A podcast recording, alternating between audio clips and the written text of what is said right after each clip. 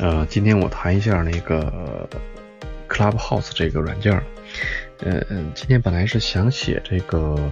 呃每每周一篇或者两周一篇的这些关于这个工作的一些呃感想的，但是呢，呃，我这个刚下了一个这个呃挺火的一个 app 叫 Clubhouse，这个这个软件让我很痴迷，所以呢，这个呃呃这博客呢就一直没写。啊，既然这个就是呃费了很长时间，就是想这个这个软件的事儿，app 的事儿，所以我索性呢，这今天的这个博客就就先暂停一一次，就今天就说一说这个呃这个 app 吧。这 app 呢，好像是呃最近这一两周吧，在日本非常的火。完了呢，它这边有几个特点。那它是一个什么东西呢？它是一个就是呃你呃相当于在线的一个聊天室，就是你呃可以邀请朋友们啊一起聊天。完了呢，呃或者说呢，你可以听别人聊天，比如公开的这些聊天室，你可以听别人聊天。这个东西好像，嗯，也没什么可可说的，都都都是那种比较，呃，它大众化的东西吧。嗯，中国可能以前很早很早就有了，像那个 YY 呀、什么雅虎聊天室啊什么的，早很早就有了。嗯，但是这个软件呢，它也有它的一个特点。嗯，它首先呢，嗯，就是它不能聊天这个东西，呃，就是你你可以加加别人，你可以 follow 别人，但是呢，你不能聊天嗯，不能像那个像推特啊，或者像那个其他的任何软件的，一般都有一个通讯功能，它没有。那第二个呢，它这个也不用不用不用摄像头，它只只需要就是你开那个麦就行了啊。比如说这个呃主主持人给你开麦，你就可以说啊，你你你完了之后你说完之后把麦一关，你就有点像那个聊天室似的，就这么一个模式，很简单。嗯。觉得就是我刚才用了差不多呃两两三个小时，差不多就是玩玩了一会儿这个软件儿。这个软件儿呢还还得这个就是邀请制，就是好像还设点门槛，有点像饥饿营销。嗯，完了我上了一下，我就感觉我简单的就是有这个体会啊。首先这个东西呢，它全世界特别的广，呃，就说各种语言的人的聊天啊，当然以英语为主啊。但日本这边呢现在。这两周或者这这几这这段时间吧，就开始涨了五十万的这个粉丝，就是这个下下载，就基本上落地用户吧，就五十万。完了呢，还有一些这个中，当然就华人嘛，就是海外华人也好，中国的这个本大大陆人也好，还有这个这个各种各样的这个呃海外华人吧，反正说中国话的人都也也在也在上边，所以呢，他这个嗯。就是大家各种各样的语言，各种各样的思维，觉得特别的 international，嗯，所以我觉得这是一个很很学这个外语很好的一个地方。这是第一个，呃，第二个就是说这个这普遍的人的那个就是素质啊，我感觉蛮高的，就是跟之前的那些什么直播聊天室啊那些好像确实不太一样。首先呢，这个呃一个聊天室里边呢，就一个他们叫 club 嘛，叫 club house。一个这个 club 里边呢，有有可能有这个一部分，就可能有三到十个吧，就相当于类似于嘉宾似的 speaker。这 speaker 里边呢，这个里边有一个是主持人，那主持人可能给你呃就是调节作用吧，是让谁说不让谁说那种，像放麦呀、开麦呀、关麦呀，可能这么一个功能。完了，这个主持人下边呢有几个嘉宾，嘉宾叫 speaker。完了之后，第二第二栏呢可能有这个几十个，就是跟这个里边嘉宾有互粉的这种，我我就管它叫前排听众吧，啊也也，当然他也是听吃瓜听众。完了，第二第三排呢是这个就是完全是公开的，就是完全是是完全是吃瓜群众，也不认识嘉宾，啊也没跟嘉宾有互粉，这种是第三排，一二三排下来，完了最高这聊天室可以放五千人。啊，最低呢，你就俩人也行，反正就瞎聊。啊，你要想说话呢，你也可以举手啊，你可能主持人就会看到你。如果要是有机会的话，也可以让你发言，就这么一个事儿。完了呢，一般呢，我看了一下这个，当然了，做这个内容输出的这些 speaker 叫嘉宾嘛，他这个呃，我看了一下一般的简介啊，一般都是好像都是比较比较比较牛的那种行业的精英啊，或者说这个有的是大牛或者小牛啊，企业家或者说创业家这种这种人，所以感觉这个 speaker 的这个就是嘉宾嘛，把脉这些人还是我我听起来还是挺。呃，素质还是比较高的。我我去的都是比较大的那种 club 啊，几几千人的，三三五千人的那种 club，或者说，呃，几百人的那种那种 club。进去之后，一般就会先看那个 speaker 的一个简历嘛，一点开就有了，感觉大家都啊，好像都蛮蛮厉害的。所以，呃，素质比较高，这是我的就是第二个体会。嗯，呃，我。再从这个产品方面，我我随便聊两句。其实我也不太懂这个产品这东西。首先呢，我先跟这个微信比一下，这个产品呢，既然都是 Apply 嘛，对吧？那你就是要不你就做内容，对吧？做社区，要不你就做这个社交。这个微信呢，它是内容和社交基本都做的。呃，内容有朋友圈，对吧？社交有这个这个就是平时的这个聊天啊、视频啊。嗯，但是呢，我觉得微信有一点跟这个这个 Clubhouse 不同的，就是微信相对来说，如果说社交的话，还是身边的人，比如说像像我这边有这个嗯大学同学啊什么的，家人呐，或者同事啊，基本就这几个群，基本上我认识的人嘛，就我我见过面或没见过面或者加过的这些人的圈子就这些，嗯。但是这个 Clubhouse 呢，它的这个圈子就比较广，它可以八竿子打不着的人，它也可以，就是你们也可以 follow 互相的。就这个有点是，呃，像类似于 Twitter 或者这个微博，所以这个就是它跟微信的一个差别化。当然了，微信好像也有一个 group 什么的哈，这个微信群组，但是微信群组吧，你说它也是八竿子打不着的人，但是其实跟你的互动就极少。或者说你都不知道这个每个人是干什么的，但是这个 Clubhouse 这个呢，就你你即使你们八竿子打不着，你也可以互相看对方是干什么的。如果对方写简历的话，所以这个还跟他这个微信还是有区别的。呃，当然也有人会说这个微信也有这个这个 contents，也有这个内容嘛，它有这个朋友圈啊什么的，啊，也也也有一些这个呃内容的输出。但是这些朋友圈的软文呢，我觉得跟这个 Clubhouse 还是不太一样。这朋友圈还是比较散的这个内容，比如说，呃，这个朋友圈刷的时候，这个人晒孩子，那个人晒包，那个人又有有点感悟哈，这么一个这么一个社区，这么一个内容，呃，就是，但是这个 Clubhouse 这块呢，嗯，我感觉它还是比较比较这个比较比较。呃，比较专的，比如说今天咱们聊的就是这个啊，比如育儿话题，咱们聊的就是说这个工作问题，反正它就比较就是它很这个话题很局限，所以它不会那么发散，嗯，这是跟朋友圈的一个区别吧。啊，这是既然说到了这个微信的这个事儿啊，反正我觉得差别化是有的。那既然说到那个内容。我觉得这个微信虽然有内容，但是国内做内容最好的，我觉得应该是类似于知乎啊，这是这类的这个内容分享的平台，包括这个豆瓣儿或者这种社区平台，就是比如说大家都喜欢这个东西，都喜欢电影，啊，大家聊这个电影，或者说像知乎这种，大家比如说我今天我是做这个啊，这个这个呃会计的，那我想分享一下。这个会计知识什么的哈，这类类分享分享类的这种知识分享的平台，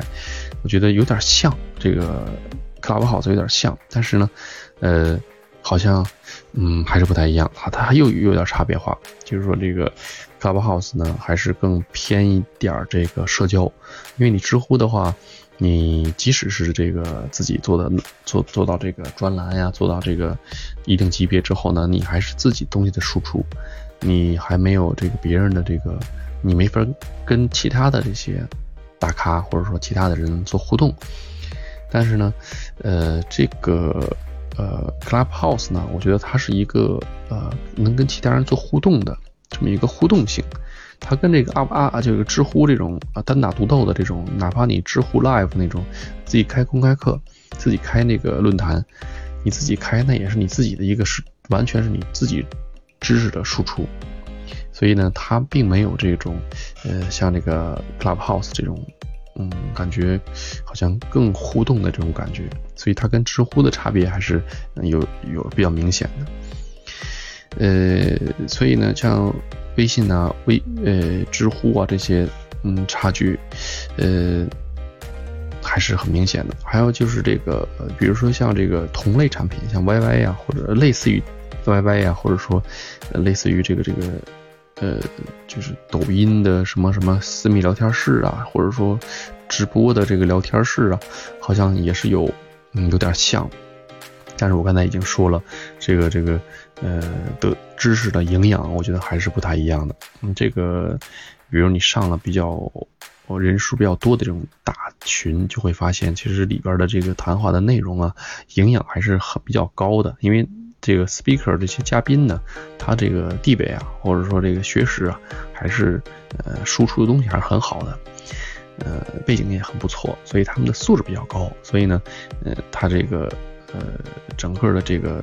呃，带的这个节奏啊，或者这个他说话的这个谈话的营养也会非常的、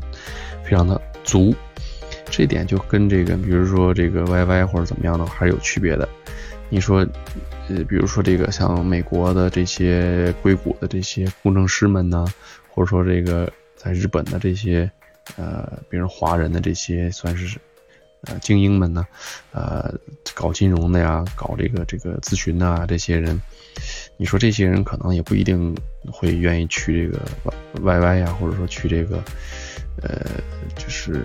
类似于什么快手、什么聊天室这种地方，对吧？所以呢，即使国内呢有同类的这种东西，但是它这个呃，就是吸引不到这么这么高高级别的人，我觉得这个还是，所以这个也是它的一个特点。所以就是说，跟这个，呃，同类比，跟知乎比，跟这个微信比，呃，其实这个 Clubhouse 做的这个，呃，偏差，就做的这个叫，呃，差异化还是非常的，呃，明显的。嗯，OK，啊，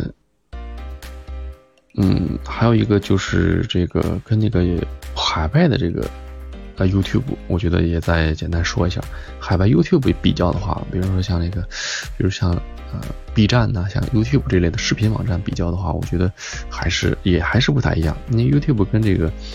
呃，我觉得从这个便利性来说，YouTube 首先你得呃录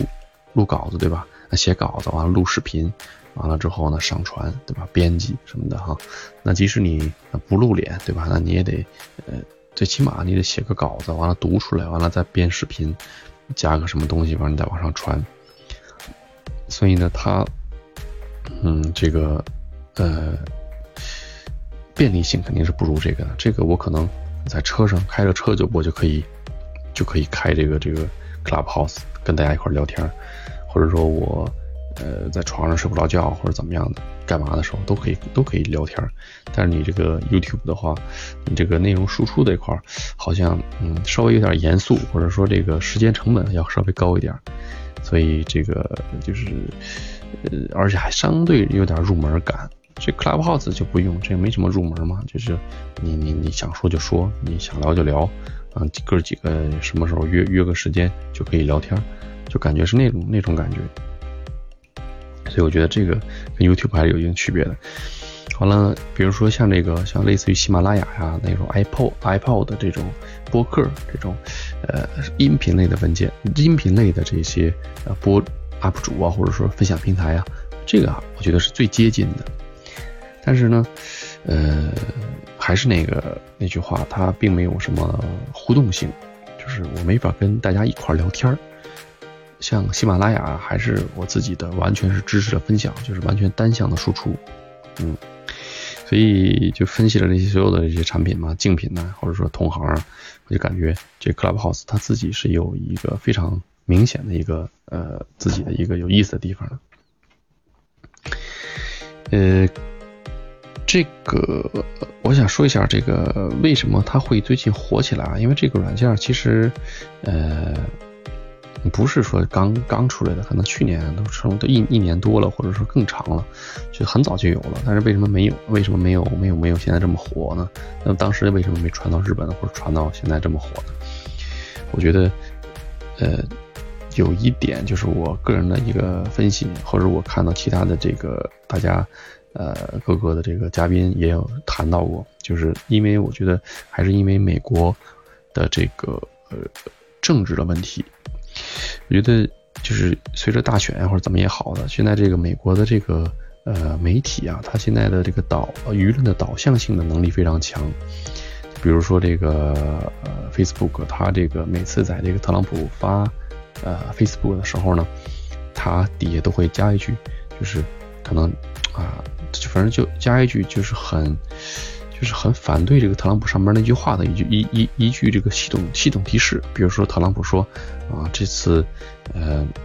选举可能会出现舞弊什么的哈，这么类一类发言，完了这个 Facebook 的系统马上就跳出一个通知。就会警示，它就会告诉这个呃所有的用户说，啊上面这句话呢，嗯可能是呃不准确的，呃现在呢呃拜登是合法的政呃这个总统，他会加这么一句话，就非常奇怪，就正好就系统这句话正好跟特朗普永远是反着的，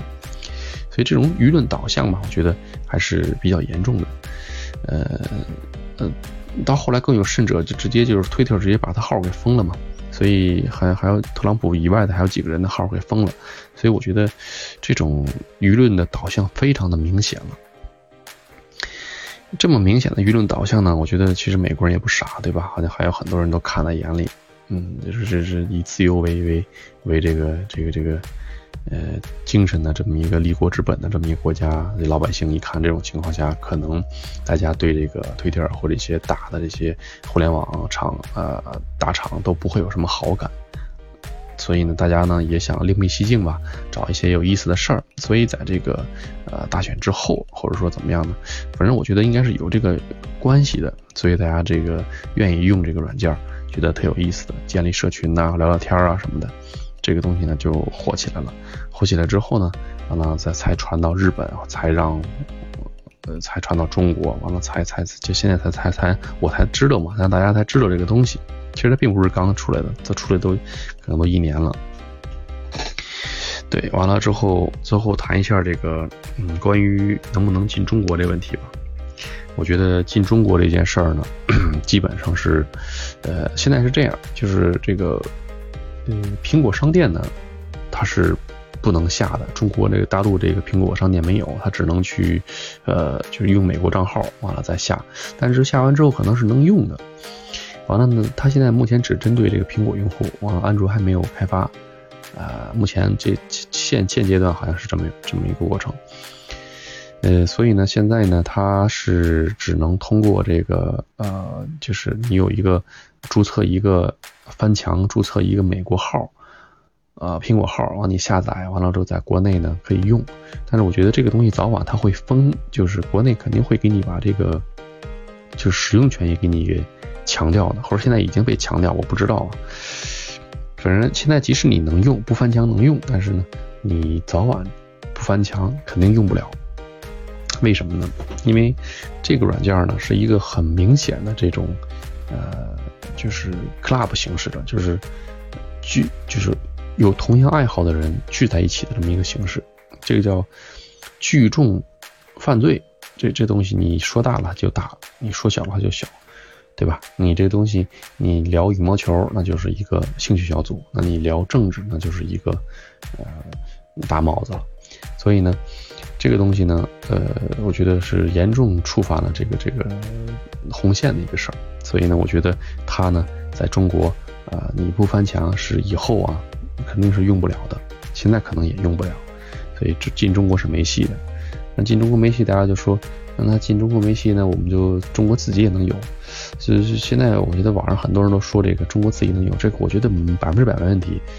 中国这些大的，随便你拿出一家来，腾讯啊、阿里啊。嗯，百度啊，你你做一个比这个 Cloud 号做的好的软件，或者你你完全 copy 它，我觉得完全有这个能力和技术和这个人。嗯，但是呢，你做出这个东西吧，你即使完全一样，比他做的还还还牛还棒，你做出这样东西呢，其实你你你你你你还是 copy 嘛，对吧？你你还是吸引不了这些海外的大咖来入驻来玩你这个东西。所以你即使发明出来这么一个或者拷贝出来这么一个东西，其实也没有什么太大的价值，那你还不如现在用现在国产自己的这些，像 YY 聊天室啊，或者像像是像直播聊天室啊这种自己现成东西呢，你不用开发了，对吧？就是还是一因为之之所以它有名，是因为它是一个国际化的，可以听到各种各样声音的这么一个软件，所以它才有名，而不是说啊这个软件国内也能做出来，我们就 copy 吧，copy 出来之后，那外国人也不会用，对吧？那你你也没见过。这个这个特别那个那个什么的人用用一些中国的这些软件，对吧？大家还是呃用他们自己的软件，像 Facebook、Twitter 这样的。嗯，所以今天我就简单说一下这个我刚玩了几个小时，两两三个小时这个 Clubhouse，我的一些这个这个感想。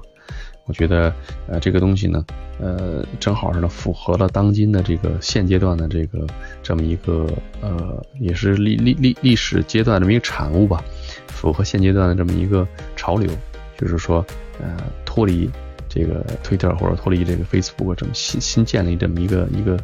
呃，软件，而且它呢又，嗯，可以很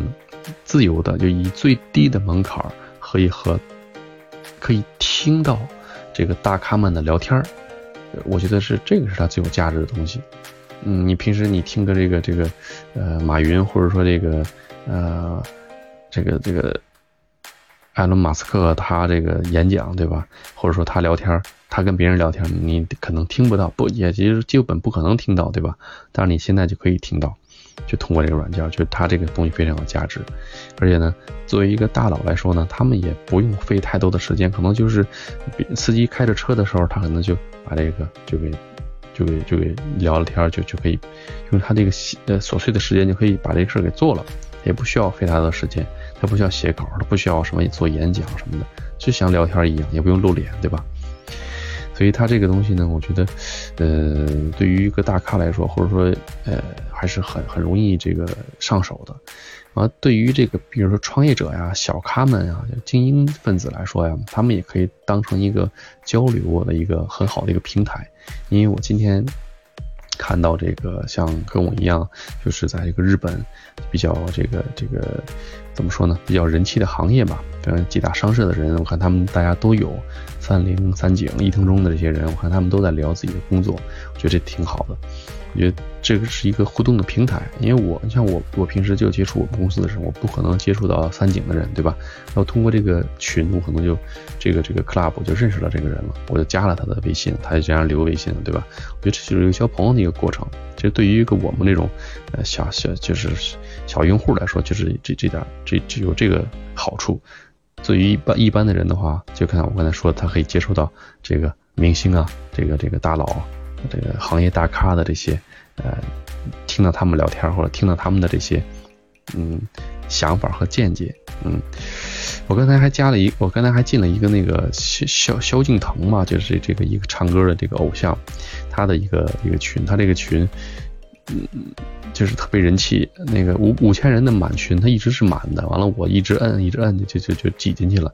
完了，好像还真是他本人在在在聊，就给这个网友解答问题似的，好像是，好像在给台湾的网友吧，说是遇到什么问题，就问问这萧敬腾，萧敬腾就给你解答。呃，我觉得应该是本人，所以他那么火嘛。